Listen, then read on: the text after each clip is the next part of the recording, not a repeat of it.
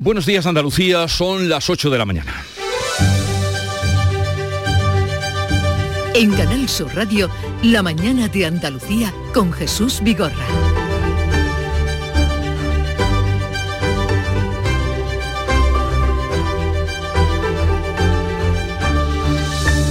Siguen los ecos de las elecciones del domingo en Andalucía, que serán hoy tema principal en la reunión de la Junta Directiva Nacional del Partido Popular, convocada para fijar la estrategia que permita extender el modelo del éxito andaluz a futuras citas electorales. Los populares ven en la victoria de Juanma Moreno el inicio de un cambio en la política española. No lo interpretan así los socialistas que este lunes reunían a la Ejecutiva Federal. Los de Pedro Sánchez siguen achacando a la alta abstención, algo más de un 40%, eso es así, los malos resultados de Juan Espadas. Con su mayoría absoluta, Juanma Moreno quiere acortar los plazos al máximo. El 14 de julio se constituye el Parlamento de la duodécima legislatura y su investidura como presidente sería los días 29 y 30. El gobierno debe estar ya trabajando en agosto para presentar los presupuestos en el mes de octubre. Entre análisis políticos, el gobierno aprueba hoy la tercera reforma universitaria en democracia. En esta ocasión busca acabar con la alta tasa de contratos temporales y dar estabilidad así a 25.000 profesores asociados.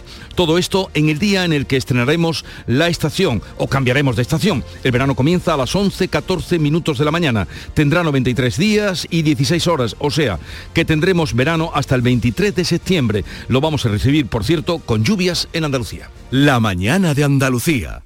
Social Energy. La revolución solar ha llegado a Andalucía para ofrecerte la información del tiempo. Martes lluvioso en buena parte de la comunidad. Los cielos van a estar eh, nubosos con chubascos ocasionales en la mitad sureste de Andalucía, unas lluvias que serán más probables en las sierras del interior oriental y por la tarde y que pueden ir acompañadas de tormentas, también de rachas de viento localmente muy fuertes y de depósitos de barro. En el noroeste de Andalucía se esperan cielos poco nubosos sin precipitaciones, el viento de componente oeste en aumento con intervalos fuertes en el litoral a partir de la tarde con rachas muy fuertes en cotas altas orientales. Bajan las temperaturas, salvo en el tercio occidental y en puntos del litoral mediterráneo. Jaén y Almería tendrán hoy 31 grados de máxima, 30 en Córdoba y Granada, 29 en Sevilla, 27 en Málaga y Huelva y 24 de máxima en Cádiz. Celebra el Día Mundial del Medio Ambiente con Social Energy. Únete a más de 3.000 clientes satisfechos con nuestras soluciones fotovoltaicas. Realizamos un estudio gratuito para ahorrar hasta un 70% de tu factura eléctrica y te regalamos un cheque de 200 euros en Amazon. Pide tu cita en el 955 44 11 11 o socialenergy.es y aprovecha las subvenciones disponibles. La revolución solar es Social Energy. Vamos a conocer ahora cómo está el tráfico en las carreteras andaluzas. Conectamos con la DGT, nos atiende Alfonso Martínez. Buenos días. Buenos días. Hasta ahora en la red de carreteras de Andalucía tengan precaución en la provincia de Málaga. Van a encontrar tráfico lento en las 7, en el entorno del Rincón de la Victoria, también en las lagunas en dirección Cádiz y en San Pedro de Alcántara, en este caso en sentido Barcelona. Además, hay circulación lenta en eh, la A7052 en Peñón Zapata Molina en sentido decreciente del kilometraje y en la A404 en Los Tomillares en sentido creciente. En Sevilla, dificultades en la A49 en el entorno de Camas en dirección a la capital hispalense y en eh, la Nacional 630 en Valdezorras en sentido creciente. En la ronda S30 van a encontrar circulación lenta, especialmente en el puente del Centenario en ambos sentidos. Y les recordamos que en Almería continúa cortada la Nacional 340A en el entorno de La Garrofa en ambas direcciones.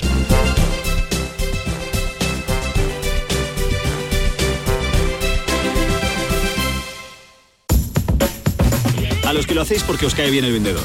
¿Qué pasa, Manuel? O porque sabéis que estás echando una mano. O porque le ha tocado a tu amiga. Y si le ha tocado a tu amiga, ¿por qué no te va a tocar a ti? A ver. A todos los que jugáis a la 11. ¡Bien jugado! Porque hacéis que miles de personas con discapacidad sean capaces de todo. A todos los que jugáis a la 11. Bien jugado. Juega responsablemente y solo si eres mayor de edad. En Canal Sur Radio, La mañana de Andalucía con Jesús Bigorra. Noticias. El nuevo gobierno andaluz estará funcionando en agosto y con los presupuestos listos en octubre. Son los objetivos que se ha marcado Juanma Moreno tras ganar por mayoría absoluta las elecciones autonómicas del pasado domingo aquí en Andalucía. Carmen Rodríguez García. Moreno quiere recortar los plazos de la investidura a partir de la constitución del Parlamento, que será el próximo 14 de julio, tener su equipo operativo ya en agosto y presentar los nuevos presupuestos, las nuevas cuentas andaluzas en el otoño. Así lo avanzaba en Canal Sur Televisión donde además se comprometía a formar un gobierno sólido para hacer frente a tiempos complicados en lo económico y en lo social. Moreno ha celebrado poder tomar decisiones con agilidad gracias a una mayoría de 58 escaños que no esperaba y que agradece a los andaluces. Tengo que ser sincero y, no, la verdad que no. Eh, la última semana de campaña sí teníamos tracking que nos daba entre 53 y 55 y ya acariciamos el sueño de esa mayoría suficiente. Pero 58 mm, no me lo podía esperar, por tanto tengo una, enorme deuda de gratitud a todos los andaluces por, ese cariño y por ese respaldo que, para mí supone una enorme responsabilidad. Se sinceraba Juanma Moreno, reconocía sentir alivio por no tener que depender de Vox y también lamentaba la desaparición de Ciudadanos, sus hasta ahora socios de gobierno en el Parlamento andaluz, pero no descarta contar con miembros de la formación naranja para su próximo Ejecutivo mi gobierno va a haber personas que, de distintas procedencias y también ciudadano ciudadano tiene personas con mucho talento y también quiero utilizarlos en, y que estén en el primero, en el segundo, en el tercer nivel de gobierno. Yo no voy a preguntar de dónde vienen, sino a dónde quieren ir conmigo, si quieren ir a ese gran objetivo que queremos hacer de mejorar Andalucía y me es indiferente que estén afiliados al Partido Popular o que no lo estén. Pero Juan Marín, hasta ahora su vicepresidente, no obstante, ha descartado la posibilidad de entrar como independiente en el nuevo gobierno andaluz.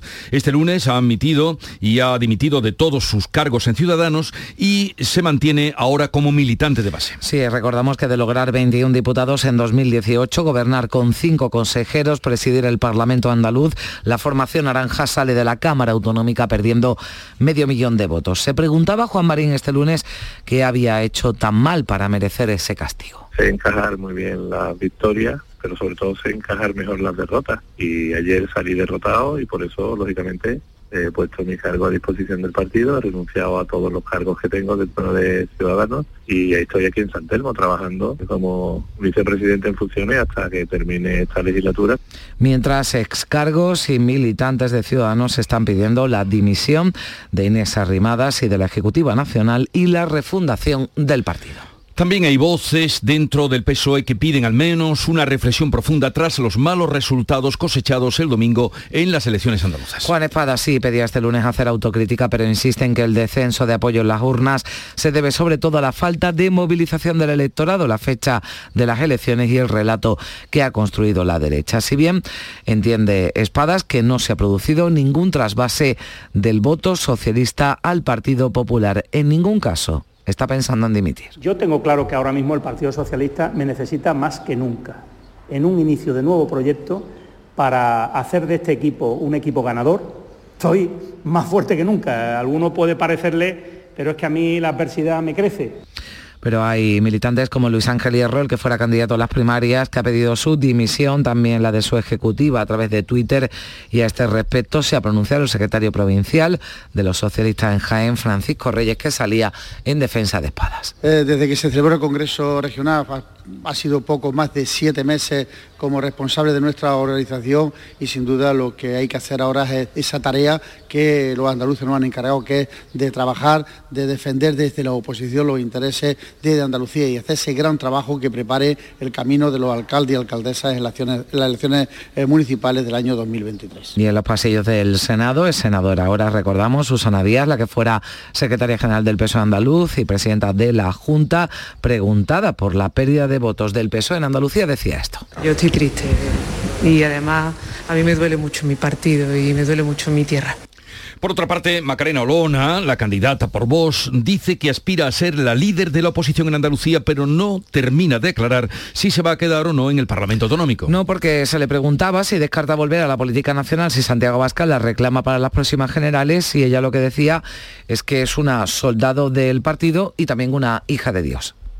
Soy soldado, pero ante todo soy hija de Dios quiero decirle con esto, no puedo, no, no puedo asegurarle cuáles son los designios ni de Dios, ni lo que te esté por venir. Lo que sí que puedo asegurar es que mi compromiso es firme Olona ha tendido la mano a Juanma Moreno para abordar cuestiones que beneficien a los andaluces. Como les contamos, reacciones y análisis también después de la jornada electoral en clave nacional de las elecciones andaluzas. El Partido Popular pide eh, que dice que esto es el inicio de un cambio de ciclo que la Ejecutiva Federal del PSOE niega. Hoy Núñez Feijóo reúne a sus varones territoriales en la Junta Directiva Nacional del PP con intervención prevista y abierta del propio Feijóo y también de Juanma Moreno tras ganar de forma contundente el domingo. Victoria que le hace pensar a Elías Bendodo que su formación ha dado un paso decisivo para que Pedro Sánchez salga de la Moncloa. El coordinador general del PP dice que no hay techo a nivel nacional.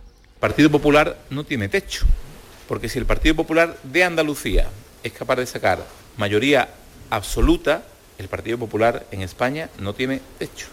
Porque si había un sitio donde decían los socialistas que era imposible que el PP gobernara era Andalucía y ahora no solo gobernamos, sino que tenemos una mayoría lo suficientemente amplia. Por tanto, ayer también se demostró que el Partido Popular no tiene techo. La Ejecutiva Federal del PSOE minimiza el golpe, desliga los comicios andaluces de las futuras elecciones generales. El portavoz socialista Felipe Sicilia rechaza ese cambio de ciclo que dan por hecho en el PP. Ciudadanos saben qué proceso electoral es el que tienen y saben distinguir perfectamente cuando se eligen unas elecciones autonómicas o cuando se elige a un gobierno de la nación. Y en este momento lo que se jugaba era un gobierno autonómico y para nada evaluar las políticas que estaba llevando a cabo el gobierno de la nación. Eso es lo que algunos quieren indicar, eso es lo que el Partido Popular está empeñado en que, en que creamos, pero no, los andaluces han elegido a su gobierno autonómico bueno, semana, como ven, de reuniones y también y de ejecutivas, reuniones de ejecutivas y decisiones que vendrán después. El gobierno aprueba hoy la tercera reforma universitaria en democracia. En esta ocasión busca acabar con la alta tasa de contratos temporales superior al 40% en muchas universidades. El Ejecutivo quiere bajarla al 8% y hacer indefinidos a 25.000 profesores asociados. Un texto que contempla más financiación y se da un plazo de 10 años para alcanzar el 1% del PIB en inversión universitaria. Aprueba además el derecho a la huelga de los estudiantes, aunque no en época de exámenes y también contempla una nueva formación para trabajadores. Un error humano ha provocado el retraso de la prueba práctica de música en las oposiciones al cuerpo de maestros. ¿Qué es lo que ha pasado, Almería, María Jesús Recio? Ha habido un problema, Jesús, en la custodia de los exámenes. La empresa de seguridad, por un error humano, entregó el sábado a los dos tribunales de la especialidad de música de la provincia de Almería las pruebas que debían realizarse este lunes. Aunque el examen práctico ha sido custodiado por los presidentes de ambos tribunales de Almería, la Consejería de Educación y Deporte ha optado por garantizar, asegura de forma absoluta la cadena de custodia y ha informado personalmente a los opositores de que se va a utilizar la prueba de incidencias. Se ha personado ante el notario para recoger esa prueba de incidencias y subsanarlo antes posible el error cometido por la empresa de seguridad. De esta forma, el próximo jueves, el día 23, se va a realizar esa prueba práctica con todas las garantías para los 1.006 opositores de esta especialidad que se han presentado a la prueba escrita del sábado en toda Andalucía. La Consejería de Educación y Deporte ha convocado 104 plazas este año en la especialidad de música. Y vamos a Granada, donde se está investigando el hallazgo de dos cadáveres en el barranco de Trevedeles. Laura Nieto. Sí, en una poza. Al parecer se encontraban practicando montañismo. Se trata de un hombre y una mujer de entre 40 y 50 años. La Guardia Civil comenzó la búsqueda a primera hora de ayer tras recibir la alerta de unos familiares con el apoyo de un helicóptero. Los cadáveres fueron recuperados horas después. El lugar donde se encontraron los cuerpos es una poza en las inmediaciones del conocido como Puente de Palo, considerado por los especialistas del Servicio de Rescate e Intervención en Montaña de la Guardia Civil como un punto de este entorno, dado que la zona ya se ha cobrado anteriormente otras víctimas mortales. Un padre y un hijo fallecieron en el mismo sitio hace tres años. De momento se desconocen las causas exactas de la muerte y la identidad de los fallecidos. También se investiga en Madrid un nuevo crimen machista, el presunto autor, un aristócrata del barrio de Salamanca. Sí, Fernando González de Castejón, conde de Atarés y marqués de Perija, que habría asesinado a su pareja y una amiga y después se quitaba la vida. Esa es la hipótesis principal con la que trabaja la policía, porque este hombre ya había sido detenido por violencia machista en 2018 contra su mujer, contra una de las víctimas, aunque en la actualidad el caso no estaba activo ni había orden judicial en vigor porque ella había retirado poco después la denuncia y habían seguido conviviendo. En 2009 fue denunciado por maltratar a su hermana y a su madre. Un vecino dice que se oyeron ruidos extraños en la madrugada de ayer, que es cuando los investigadores creen que se produjeron los hechos. Esa misma persona decía que el fallecido ya había tenido problemas. Yo solo sé que este vecino ya ha tenido problemas con algún que otro vecino porque salía con una escopeta perdigones a disparar y ya está, pero no a las personas, a, a unos cuadros que tenía de, con la diana y todo. Día clave hoy para Bengoa. La Sociedad Estatal de Participaciones Industriales aprueba los últimos rescates que irán al próximo Consejo de Ministros. La multinacional sevillana necesita 249 millones de euros antes de que acabe este mes para salir del concurso de acreedores. Vamos a ver si qué nos cuenta Pilar González. Buenos días, Pilar. Buenos días. Los trabajadores de cinco filiales de Abengoa se van a manifestar hoy en Madrid a las puertas de la SEPI, la Sociedad Estatal de Participaciones Industriales, para pedir que apruebe ese plan de rescate que necesita la empresa. Antes, los comités de empresa mantienen un encuentro con la ministra de Industria, Reyes Maroto. Le pedirán, explica el secretario provincial de UGT, Manuel Ponce, que conceda esa ayuda que necesitan, 249 millones de euros para pagar a los proveedores. Todo depende de la SEPI esperando 15 meses a esta resolución, como agua de mayo. Esperemos que antes del día 30 esta resolución afirmativa salga definitivamente y la compañía vuelva a crecer como lo ha hecho anteriormente. Lo que hoy decide la SEPI lo aprobará el próximo martes el Consejo de Ministros. 28 de junio será. Abengoa tiene hasta el 30 para recibir esa inyección económica que necesita para salir del concurso de acreedores. Los transportistas amenazan con nuevos paros por la escalada de los precios de los combustibles. Piden al gobierno más bonificaciones. De hasta 40 céntimos por litro para camioneros y transportistas. Y también propone el Comité Nacional del Transporte de Mercancías, que es la patronal mayoritaria, una ayuda directa en función del tipo de vehículo, ayuda durante un trimestre de 1.250 euros para camiones, 500 para furgonetas. Dicen que los costes de los combustibles han pasado de un tercio a la mitad de sus gastos. Un 4,4% subirá hoy la de media el precio de la electricidad. Con este repunte se pagará a 270 euros el megavatio hora para los clientes de la tarifa regulada. Es el resultado de suma del precio medio de la subasta en el mercado mayorista y la compensación a los gasistas y centrales de ciclo combinados. Sin la excepción ibérica, el precio de la electricidad en España sería hoy unos 16 euros más caro. El Ministerio de Seguridad Social y las asociaciones de autónomos avanzan en la negociación del nuevo régimen especial de trabajadores autónomos según sus ingresos reales. No han llegado a un acuerdo, pero ambas partes consideran que ha habido puntos de encuentro. Se han emplazado una nueva reunión el día 27. La propuesta del Ministerio de Seguridad Social entre una horquilla entre 245 y 565 euros, pero esto es insuficiente para los autónomos, aunque dice Escriba que va a permitir que dos de cada tres paguen menos. En 10 días expira el plazo dado por Bruselas para que se alcance un acuerdo. Vamos a saludar en este punto a Lorenzo Amor, presidente de la Asociación de Trabajadores Autónomos de ATA, vicepresidente de la COE. Señor Amor, buenos días. ¿Qué tal? Muy buenos días, Jesús. A ver, esta reforma del sistema de cotización para trabajadores autónomos que coticen en función de lo que ganan, ¿en qué momento está? Porque el borrador que se ha presentado parece que no está usted muy de acuerdo con él. Bueno, estamos en un momento donde ayer se mantuvo una, una reunión donde la semana pasada nos entregaron un borrador de, de lo que es el proyecto de ley, que todas las organizaciones eh, hemos presentado alegaciones y bueno, en la reunión de ayer se concluyó con un, unos avances que tengo que considerar importantes, ¿no? Es decir, de ATA eh, poníamos encima de la mesa que nos distanciamos de un acuerdo pues una serie de medidas que se querían tomar con la ley. Hay que decir que prácticamente ayer se avanzó en cuatro de estas medidas que para nosotros eran importantes, pues se avanzaron y se consiguieron poner eh, para, para, para que sean asumibles por los autónomos. ¿Qué nos distancia todavía? El gobierno se ha comprometido a mandarnos esta semana un nuevo borrador con todas las aportaciones que se hicieron ayer.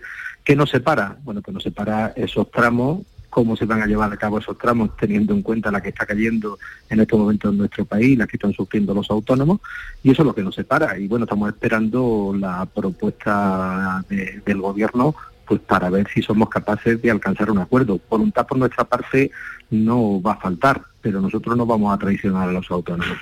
Como nos estarán escuchando muchos autónomos en este momento, eh, las cifras entre las que se, está, se fijaría esa cotización, ¿entre qué horquilla iría? Bueno, a ver, el, eh, la propuesta del gobierno va entre 245 para los autónomos que estén por debajo prácticamente de 700 euros a 550 para los autónomos que estén por encima de 4.000 de 4.000 euros, ¿no? Esto hemos dicho que es inasumible. Entre otras cosas, inasumible porque un autónomo que gana 1.700 euros se pretende que el año que viene pague 900 euros más de cotización a la seguridad social, un 26%. Eh, el problema no es que sea un 26% de cotización a la seguridad social, es que estamos viendo que el carburante es el doble, que la luz también, eh, que las materias primas están creciendo y claro, todo eso en una costelera hace inviable el sostenimiento del negocio de un autónomo. Entonces, eh, bueno, nosotros hemos hecho al gobierno una contrapropuesta que indudablemente no está en esa en esa línea y a partir de ahí vamos a ver vamos a ver qué propuesta nos manda esta semana pero indudablemente si estamos de acuerdo con que tiene que ser un sistema donde los autónomos que menos ganen coticen menos y donde los autónomos que más ganen pues puedan hacer un, un esfuerzo contributivo. Ahora bien, ese esfuerzo tiene que ser sostenido con las circunstancias que se está viviendo en estos momentos.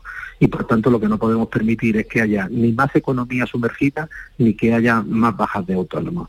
Por tanto, bueno, eh, insisto, vamos a ver la propuesta que nos hace llegar el gobierno, pero sí le puedo decir que yo a día de hoy soy un poquito más optimista que la semana pasada, aunque esto es como todo, estamos a mitad de un acuerdo o a mitad de no poder llegarlo pues vamos a ver qué, en qué para esa propuesta que le van a mandar y ya tendremos ocasión también para saber la opinión de ustedes. Gracias por atendernos, Lorenzo Amor, presidente de ATA y vicepresidente de la CEO. Un saludo y buenos días. Muchas gracias, un saludo. 8.21 minutos de la mañana. Recuperar tu pelo está mucho más a tu alcance de lo que puedas imaginar. En Clínicas Beyman ponemos a tu disposición especialistas de primer nivel en microinjerto. Prestigiosos doctores y un magnífico equipo de técnicos harán que recuperes tu pelo de una forma sencilla, indolora y lo más importante, con resultados garantizados. Beyman Capilar, con la seguridad de Clínicas Beyman. Buenos días. En el sorteo del cupón diario celebrado ayer, el número premiado ha sido 37.454. 37454. Serie 23023. Recuerda que hoy, como cada martes, tienes un bote millonario en el sorteo del Eurojackpot de la 11. Disfruta del día. Y ya sabes, a todos los que jugáis a la 11, bien jugado. En Canal Sur Radio, la mañana de Andalucía con Jesús Bigorra. Noticias. En tan solo unas horas, a las 11 y 14 minutos de esta mañana, entra el verano en el hemisferio norte. Durará 93 días, 16 horas, hasta el 23 de septiembre, pero comienza con temperaturas más suaves y con lluvias. Y esto beneficia a los trabajadores de lucha contra los incendios que permiten, en, eh, que están remitiendo en el norte, aunque todavía seis siguen activos en Navarra y preocupa también otro incendio en Aragón. Primero en Navarra, mil vecinos de siete pueblos evacuados han pasado la noche fuera de sus casas de manera preventiva, lo Amparo López, que es la directora de Interior del Gobierno Foral. No corre ningún riesgo Gallipienzo Nuevo, no obstante, por seguridad y por tranquilidad, porque la noche siempre nos puede alterar un poco más, lo hemos desalojado. También desalojo en Aragón, en Teruel, en Castejón de Tornos. las llamas avanzan empujadas por el viento que les ha hecho saltar de una zona de pastos a otra boscosa y como decimos ha tenido que ser desalojada una residencia de Burbagen, además de confinar a una parte de la población de Calamocha. Nos han traído y ahora me voy con mi yerno a Calamocha a dormir. Lo que no pase más, ¿qué vamos a hacer? Además nos van a llevar a la residencia de Calamocha, la de Daruca.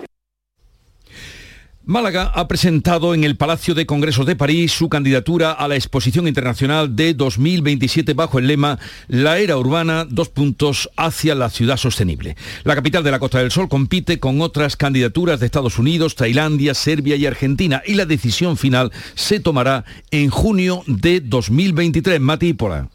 Pues así es, Málaga ha presentado un proyecto apoyado por todas las administraciones de una ciudad potente turísticamente, pero también con una gran atracción de talento tecnológico, mezcla de culturas en su historia y que camina ya hacia la sostenibilidad, eje este en el que se va a centrar la futura exposición. En París se emitió un mensaje grabado del presidente de la Junta, Juan Manuel Moreno. Como presidente en funciones de la Comunidad Autónoma Andaluza les invito a apostar por Málaga por muchas razones. Es una de las capitales tecnológicas más relevantes de Europa Es un centro turístico de primer orden, capital de la famosa Costa del Sol. Y van a descubrir una capital museística de primer nivel y una ciudad capacitada para albergar un evento internacional tan importante. Pero sobre todo es una ciudad preciosa que les va a encantar. Bueno, pues ya ha pasado la primera criba. Los resultados tendremos que esperar un año. Ahí es nada, un año. Vamos a saludar al alcalde de Málaga, Francisco de la Torre. Alcalde, buenos días. buenos días. ¿Qué percepción tiene usted del de, eh, acto que tuvieron, tuvo lugar en, París, en la presentación de la candidatura? Bueno, pues en primer lugar que vimos una buena y positiva impresión de colaboración institucional, el mensaje que acabáis de mencionar, la presencia de la ministra de Transporte, Movilidad y Agenda Urbana, eh, aquí en, Madrid, que también pues expuso el apoyo del gobierno español como natural, presidente de la Diputación Provincial de Málaga, y yo mismo eh, pues mostrábamos esa unión de los cuatro niveles administrativos eh, para conseguir que sea una exposición útil para, para el mundo, lo que planteamos, ¿no? Son retos importantísimos los que tenemos en el siglo XXI, de acumulación de población en ciudades, sobre todo en los países emergentes, y los retos de movilidad, de eficiencia energética, también de eliminación inteligente de residuos, economía circular, deben de tener una respuesta adecuada para eh, salvar el planeta y a la propia humanidad, a la, población. ¿no? Y ahora a esperar un año, porque hasta que no pase ese tiempo no se sabe si pasa el corte o, en qué situación eh, queda a partir de eso. Sí, no, pero hay mientras tanto más, eh, diciendo, más, más, exámenes, ¿no? hay más exámenes. un programa, sí, el mes próximo y presentar un programa de cooperación al desarrollo. Es importante facilitar la presencia de países con menos recursos en esta exposición internacional y sobre todo por el carácter didáctico y pedagógico que tiene nuestro proyecto de exposición, la matemática, ¿no? Luego, en, septiembre habrá una misión eh, de cinco días de presencia en España, cuatro en Málaga, uno en Madrid, que es la capital del país correspondiente, eh, de un equipo del Buró de Exposiciones que analizará pues eh, la realidad del terreno, digamos, y esa colaboración institucional, y tomar directamente contacto con la realidad del proyecto y de la, y de la ciudad y de la región. ¿no? Y, luego en noviembre de este mismo año tenemos otro otro examen, otro, profundizando más en el proyecto. Eh, se organizará una recepción también, seguramente de la Embajada Española en París, para eh, atender a los delegados del Buró. El, Buró tiene 170 países, que cada uno tres delegados, no, no cubren los tres, pero cada país siempre tiene representación. ¿no? Eso es lo que van tomando noticia, información de las candidaturas y tomando criterio. ¿no? Y luego hay que hacer un trabajo eh, de lluvia fina de las embajadas, que no permanentemente, embajadas españolas en esos países para ir también conformando una opinión favorable. ¿no? Y por último, en junio del año que viene eh, habrá un tercer examen, ya una tercera, profundizando más aún el proyecto. Y entonces cuando toman la decisión. Pues nada, mucha suerte para todos esos pasos que vendrán en adelante y esperemos que la exposición internacional de 2027 la podamos celebrar todos en Málaga. Gracias, alcalde Francisco de la Tarde, eh, Francisco de la Torre, un saludo y buenos días. Muy buenos días a todos, un saludo muy cordial. Vamos ahora al ámbito internacional. La guerra cumple hoy 118 días y Ucrania da pasos para incorporarse a la Unión Europea. A finales de esta semana, la Comisión va a estudiar su candidatura. Ya este lunes el Parlamento ucraniano ha ratificado el convenio de Estambul contra la violencia machista. El presidente Zelensky lo celebraba en su vídeo diario que publica en las redes paso a paso llegamos a una semana crucial. Estamos haciendo todo lo posible para que nadie tenga dudas de que Ucrania merece la candidatura. Demostramos a diario que ya somos parte de una Europa unida y basada en valores. Y en el Pleno del Congreso de los Diputados se abordará hoy la propuesta de Unidas Podemos y los independentistas para el uso de lenguas cooficiales en la Cámara con la correspondiente traducción simultánea. Esto supone una reforma del reglamento del Congreso y el PSOE podría rechazar su tramitación, dado que PP, Vox y Ciudadanos son contrarios a generalizar el uso de lenguas cooficiales en la Cámara Baja. El voto socialista será determinante para el futuro de la iniciativa. El Congreso está a un paso de regular el cannabis medicinal. La subcomisión que que trata este asunto va a votar hoy martes el informe final de conclusiones para regular su uso terapéutico. De lo dicho hasta ahora se extrae que PSOE, Unidas Podemos, Esquerra, PNV, Bildu y también Ciudadanos apoyan ampliar un uso más generalizado de medicamentos derivados del cannabis, mientras que PP y Vox aluden a la falta de evidencia para oponerse a esta iniciativa. Pues vamos a dejarlo aquí. Buenos días, Carmen. Adiós, buenos días. En un momento abriremos la tertulia con Teo León Gros, Paloma Cervilla y José María de Loma. Antes, el tiempo de información local que llega a las ocho y media de la mañana.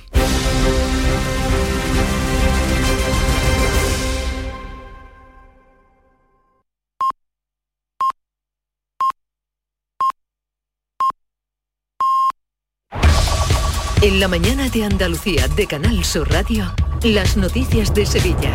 Con Pilar González.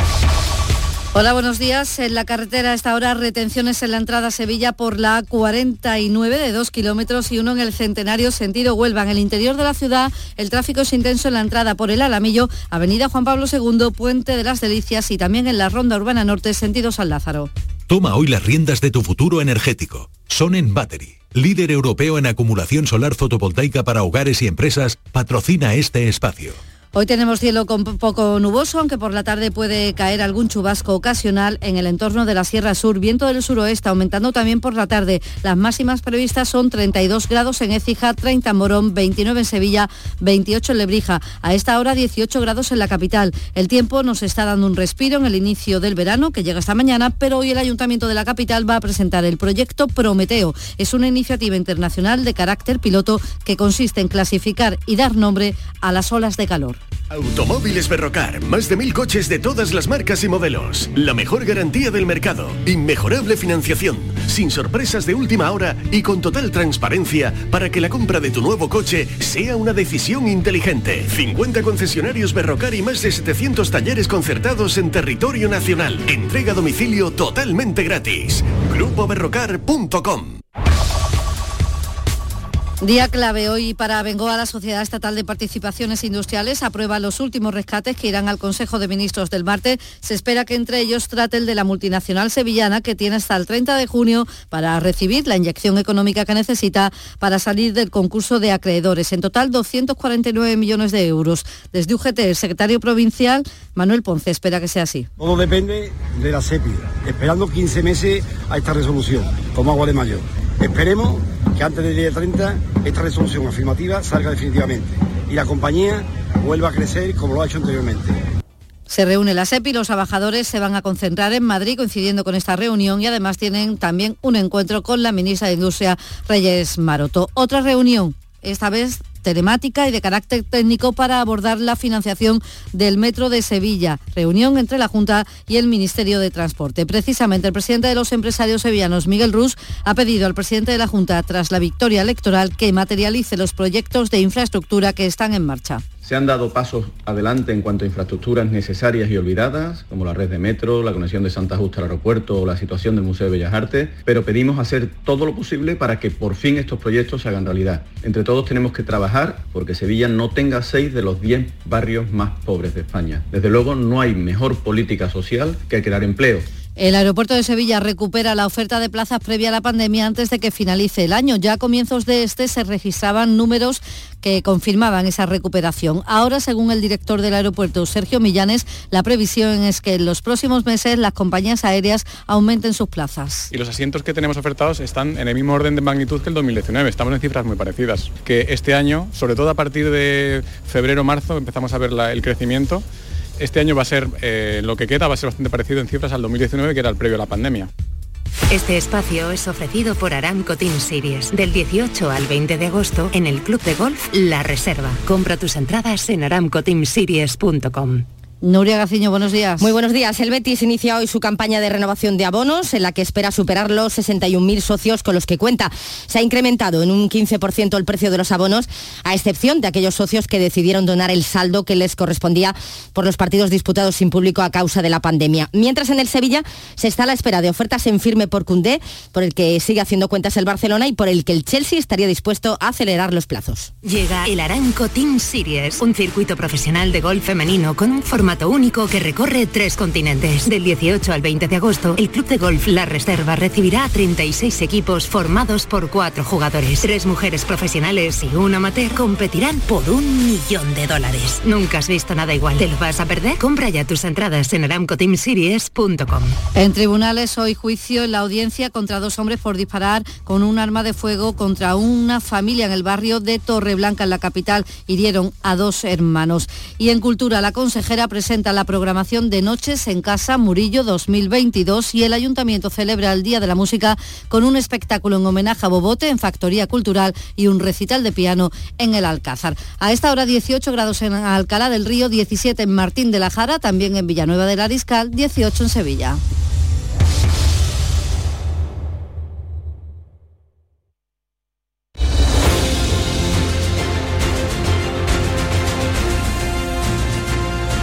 ...8.35 minutos de la mañana... ...enseguida entramos en conversación... ...para hablar de los asuntos que le venimos contando...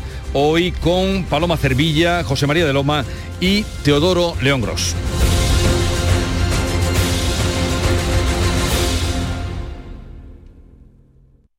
¿Por qué Agua Sierra Cazorla es única? El equilibrio de su manantial es único, el más ligero en sodio, la idónea para la tensión arterial, más rica en magnesio, calcio y bicarbonato. Y ahora Agua Sierra Cazorla con los refrescos saludables de verdad, sin azúcar y sin gas, más naranja y limón. Agua Sierra Cazorla, la única en calidad certificada. Mano de santo limpiar la ropa, mano de santo limpiar salón, mano de santo y en la cocina, en el coche, en el watercloak, mano de santo para el hotel, mano de santo para el taller, mano de santo te cuida, mano de santo te alegra la vida, mano de santo, mano de santo, ponte a bailar y no limpies tanto, mano de santo, mano de santo, ponte a bailar y no limpies tanto. Seguramente el mejor desengrasante del mundo. Pruébalo. Buenos días. En el sorteo de mi día de la 11 de ayer, la fecha ganadora ha sido 28 de junio de 2019. Y el número de la suerte el 7. Recuerda que hoy, como cada martes, tienes un bote millonario en el sorteo del Eurojackpot de la 11. Disfruta del día. Y ya sabes, a todos los que jugáis a la 11, bien jugado.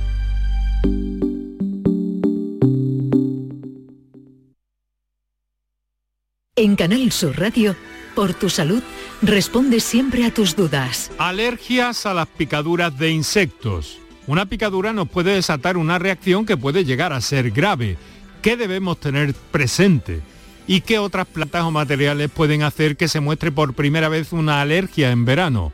Esta tarde nos ocupamos de este asunto con los mejores profesionales en directo. Envíanos tus consultas desde ya en una nota de voz al 616-135-135. Por tu salud, desde las 6 de la tarde con Enrique Jesús Moreno. Quédate en Canal Sur Radio, la radio de Andalucía.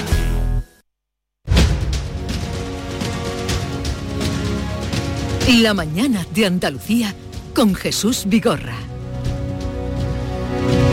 Y para comentar hoy la actualidad, palpitante, habría que decir actualidad, eh, está con nosotros Paloma Cervilla. Buenos días, Paloma. ¿Qué tal? Hola, quería que te tendría hoy por aquí porque ayer estuviste por Sevilla, te vi a las puertas Pues- del Parlamento. Digo, bueno, aprovechará para quedarse. Me hubiera encantado Jesús porque, porque bueno, creo que hay una actualidad que vibra mucho en Andalucía, que llega hasta aquí, hasta Madrid. Pero bueno, tú sabes que las cuestiones laborales me han traído aquí, pero estaría encantado y desde luego que este verano voy a ir a verte. Bien, ya te lo bien. digo. Pues ayer estaban las televisiones puestas ahora en el estudio, como ahora mismo, y vi, digo, anda, está ahí Sí. Paloma, digo, mañana que le toca estará por aquí. Eh, bienvenida en cualquier caso para charlar gracias, sobre todo lo que ocurre. José María de Loma, buenos días, José María. Hola, buenos días, Jesús. Buenos ¿Qué tal estás? Muy bien, aquí estamos. ¿Terminaron ya los aforismos de campaña? Sí, más o menos terminaron, aunque la actualidad palpitante, como, decía, como decía Paloma, eh, no deja de proporcionarnos asuntos para hacerlos, ¿no? Sí. Bueno, El otro día leí un artículo donde recogías prácticamente todos, era solamente de, de- de- de sí, era, aforismos.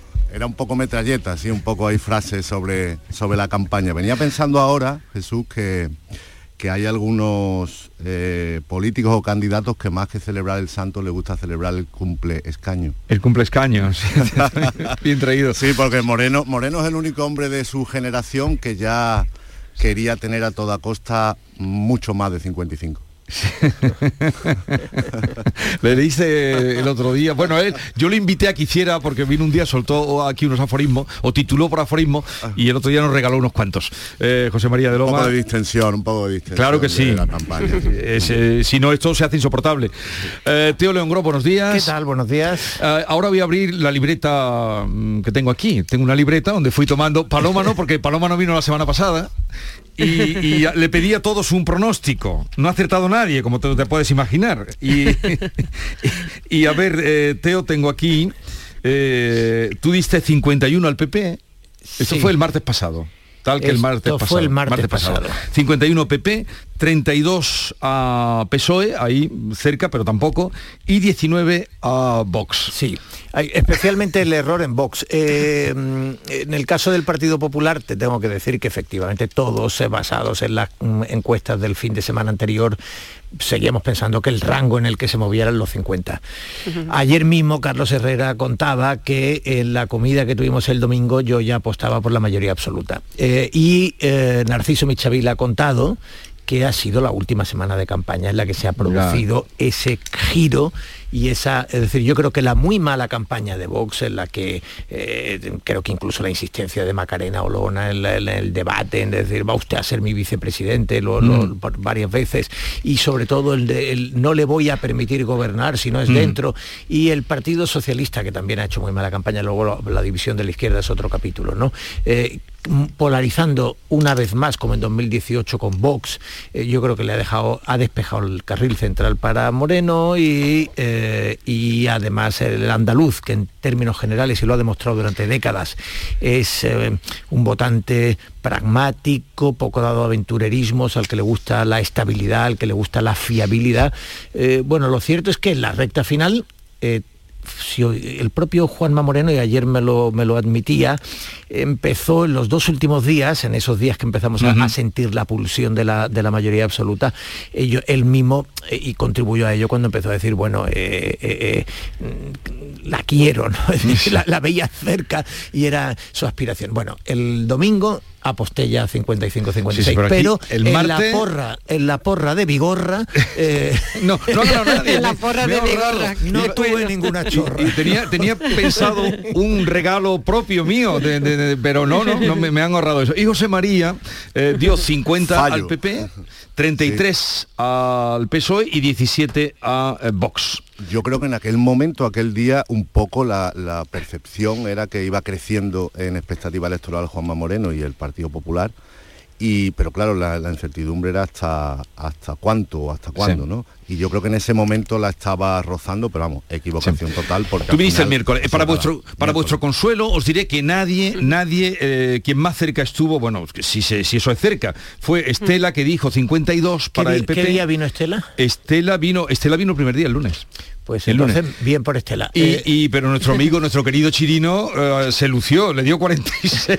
ya, ya se lo dije ayer. Pero en todo, caso, en todo caso, los del jueves y el viernes son los que tienen los que tienen eh, más delito, Sí. digamos, si no sintieron que estaba Sí. cambiando la Y idea. Javier... Yo el miércoles, yo lo- el miércoles. tú el miércoles. Y los, los del viernes, que fue Javier Rubio, dio un 52 al PP y 29 al PSOE, y Rosana dio un 52 al PP y 30, esta clavó lo de 30 al, al PSOE. Ahí, ahí Hombre, hay más que- que, que reprochar. A ver, Yo es que creo que lo que nadie ha acertado, ¿no? Lo que nadie ha acertado ha sido Vox. Eh, yo creo que el desinfle de Vox es algo que se ha, que se ha percibido tarde, que yo como, como decía ante Teo, creo que, que, gran, que una de las claves del éxito del PP son muchas, yo es que no quiero ni hablar porque hay tanto que hablar de las elecciones de Andalucía, pero una de las claves ha sido la caída de Vox. Yo creo que eso ha sido importantísimo. Yo contaba el otro día a unos compañeros que había ido con mi madre a votar, había varias señoras de su entorno y me decían, Paloma, cógeme el voto del PP porque no veían bien. Y yo Sí. pensé que eran señoras que votaban a Vox. Me decían, pero no te equivoques.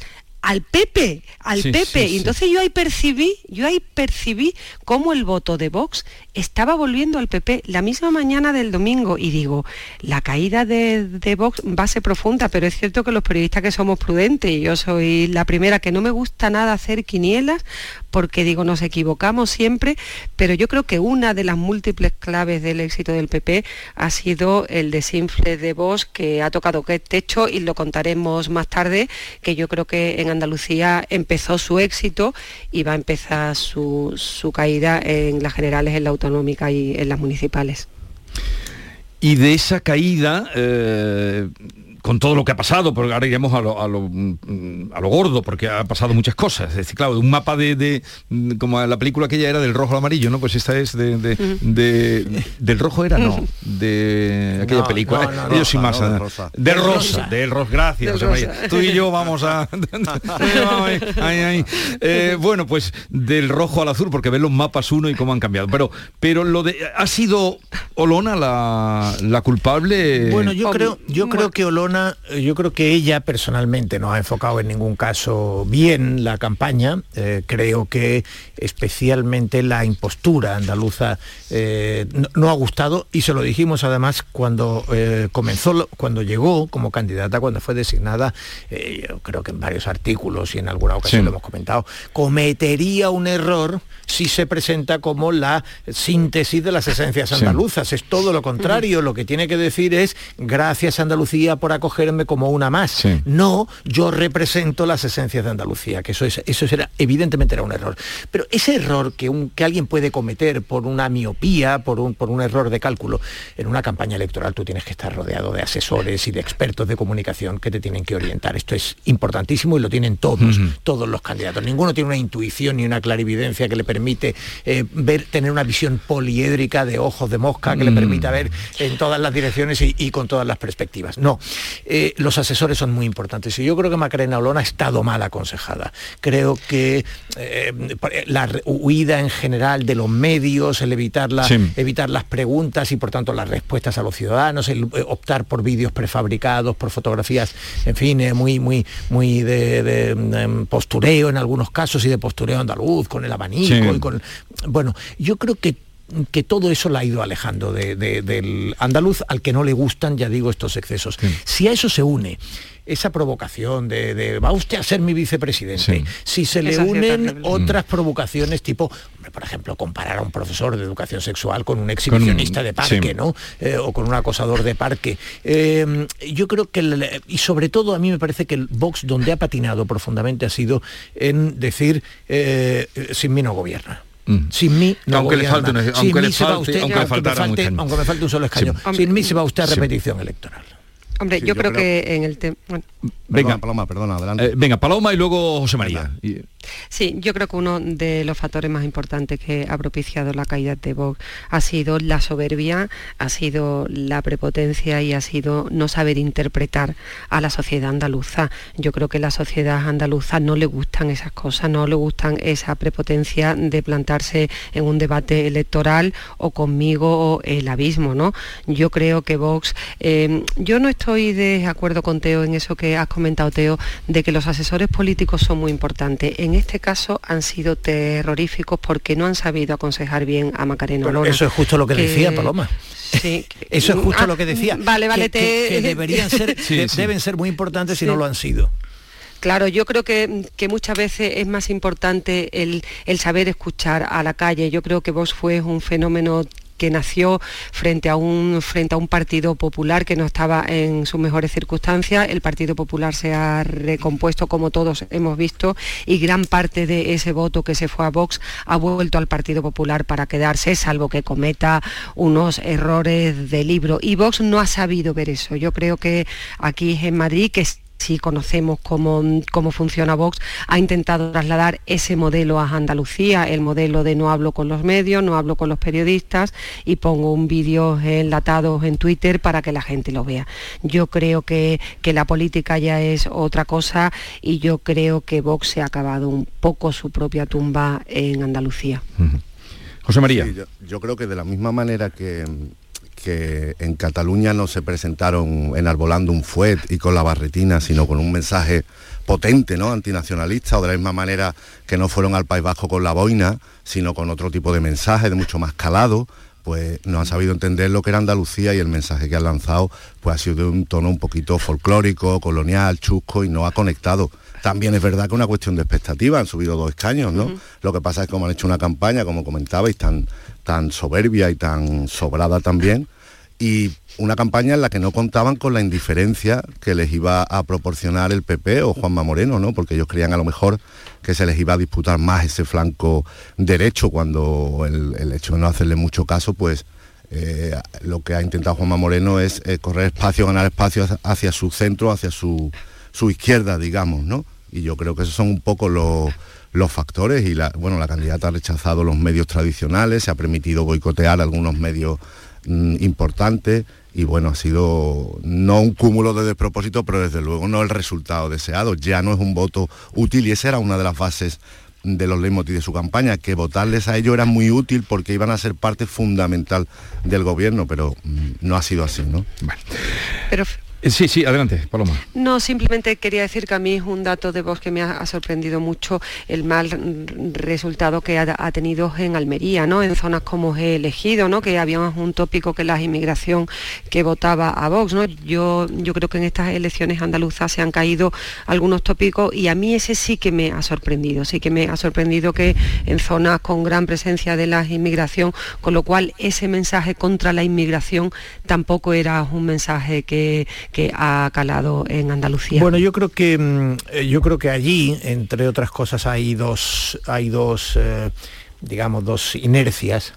Evidentemente la inmigración es un factor de preocupación y, pero también, seguramente también de integración eh, que se está haciendo bien. indudablemente, pero digamos que es un, es un elemento que puede arder, es un combustible que puede que puede arder con facilidad. Pero desde luego también lo es la política agrícola eh, y, la política fiscal. Y me parece que en términos generales eh, la gestión que ha hecho el gobierno andaluz eh, ha tenido una alta valoración y, es uno de los sitios donde se puede comprobar que el voto tradicionalmente, digamos, más ideológico ha dado lugar a un voto más pragmático en el que, pues, pues eso, en lugar de Vox se ha elegido con pragmatismo a quien crees que estaba gestionando bien tus recursos, tus intereses y defendiendo en la política agraria común el sector. ¿no? Yo creo que yo creo que Juanma Moreno se ha beneficiado de muchas cosas, entre otras de una campaña muy inteligente. Y yo creo que uno de los triunfadores del domingo es Elías Bendodo, que era el director de la campaña. Totalmente, sí. Creo que ha sido una campaña muy inteligente en la que ha entendido que si el Partido Socialista polarizaba con Vox de una manera tan, tan intensa, el carril central quedaba despejado, había que dejar que las balas, y lo demostró en los dos debates, donde a veces parecía que jugaba un cierto don tancredismo, que las balas te pasaran silbando al, lado, pero eh, no moverte, mantener la templanza, mantener el discurso moderado, mantener el discurso, el discurso propositivo y eso le ha salido bien. Si además le unimos que en la izquierda el yolandismo, digamos, de por Andalucía, eh, que, ahora ha entrado, por cierto, en, la tradicionalísima, eh, descarnada lucha en, su mismo, espacio con, Adelante Andalucía, a ver quién, quién tiene más culpa, que evidentemente, en mi opinión, la tiene por Andalucía, todo se ha dicho, desde la expulsión eh, absolutamente arbitraria en el grupo parlamentario, que yo creo que el Tribunal Constitucional todavía corregirá, pero en todo caso, en todo caso, ya digo, creo que Juan Moreno se encontró con la mejor disposición dentro de las caricaturas de la extrema izquierda, de la extrema derecha y dentro del Partido Socialista, jugando a alejarse de ese carril central eh, por polarizar con Vox, bueno, se lo han puesto, digamos, se lo han puesto muy bien para que su campaña funcione. A ver, un momentito que eh, seguimos con Teo, con Paloma, con José María, pero en esta ronda que estamos haciendo, eh, ayer, en el día después y ahora también vamos a saludar a Manuel Gavira, ha sido portavoz de Vox hasta que concluyó esta legislatura y es candidato electo, es decir, eh, va a ser parlamentario en el próximo Parlamento por Cádiz. Manuel Gavira, buenos días. Hola, buenos días, Buenos días a todos. A ver, una primera valoración que hace usted de, las elecciones del domingo. Bueno, eh, y, yo entiendo y está escuchando un ratito de lo que habéis dicho, pero nosotros mm, en Vox normalmente no interpretamos los resultados como lo hacen los otros partidos. Nosotros nunca lo hacemos desde un punto de vista únicamente o exclusivamente partidista. Y, ahí están los ejemplos. Cuando cuando en Cataluña dijimos sumando más que el PP y Ciudadanos que era un buen resultado para vos pero malo para España en Madrid dijimos que era un buen resultado para España en Andalucía también lo hemos dicho. Es evidente por supuesto que a lo mejor no nos hemos quedado o, mejor dicho nos hemos quedado lejos de la ambición que teníamos nosotros porque nuestro objetivo insisto era salir a ganar las elecciones, pero, pero desde, luego, y solo faltaba, son muy respetuosos con la voluntad de, todos los andaluces, por supuesto. En la próxima legislatura, el Parlamento se va a constituir el día 14 de julio. ¿Será usted el portavoz de vos? No, no lo sé, Jesús. Yo, yo ahora y, y, cuando me nombraron portavoz y cuando me nombraron miembro de la mesa del Parlamento de Andalucía, yo estoy a disposición del partido, el presidente, y, siempre lo he dicho y, todos vosotros me habéis escuchado muchas veces decir que yo soy soy un soldado y estoy a lo que me a lo que me a lo que me destine, esperaré destino y, lo intentaré hacer lo mejor posible, como siempre, como siempre. Le digo esto porque, bueno, también decía Macarena Olona ayer que es un soldado, pero ella iba un poco más lejos, un soldado de Dios y que estaba bajo los designos de Dios cuando le preguntaron si se quedaría o no. Eh, ¿Qué información tiene usted? O... No, eh, eh, y, entiendo, entiendo el run, siempre que rodea a Macarena, pero fíjate, Jesús, que si Macarena dice 100 veces de, de 100 formas distintas que su compromiso con Andalucía es inquebrantable, pues, pues siempre hay, siempre está la sospecha de la duda, que si no, que si se la van a llevar a Madrid, que si las próximas elecciones generales, que si no sé qué. Oye, ella ha dicho, y yo creo que la ha dicho de una manera clara y sin ningún tipo de duda, que su compromiso es con Andalucía, eh, casa en Sevilla, cole Peque, en fin, es que no sé qué más tiene que decir. Lo que ocurre es que, insisto, y es un mensaje que, que nosotros siempre trasladamos, pero lo hemos hecho siempre, no ahora exclusivamente para generar algún tipo de, de, duda.